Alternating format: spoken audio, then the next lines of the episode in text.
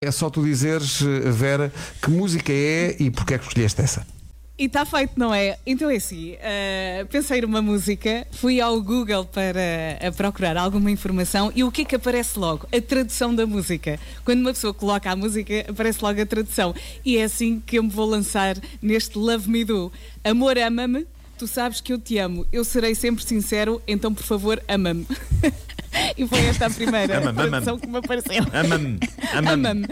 Olha, foi. Também, Ama-me. também tenho aqui uma Ama-me. parte mais séria.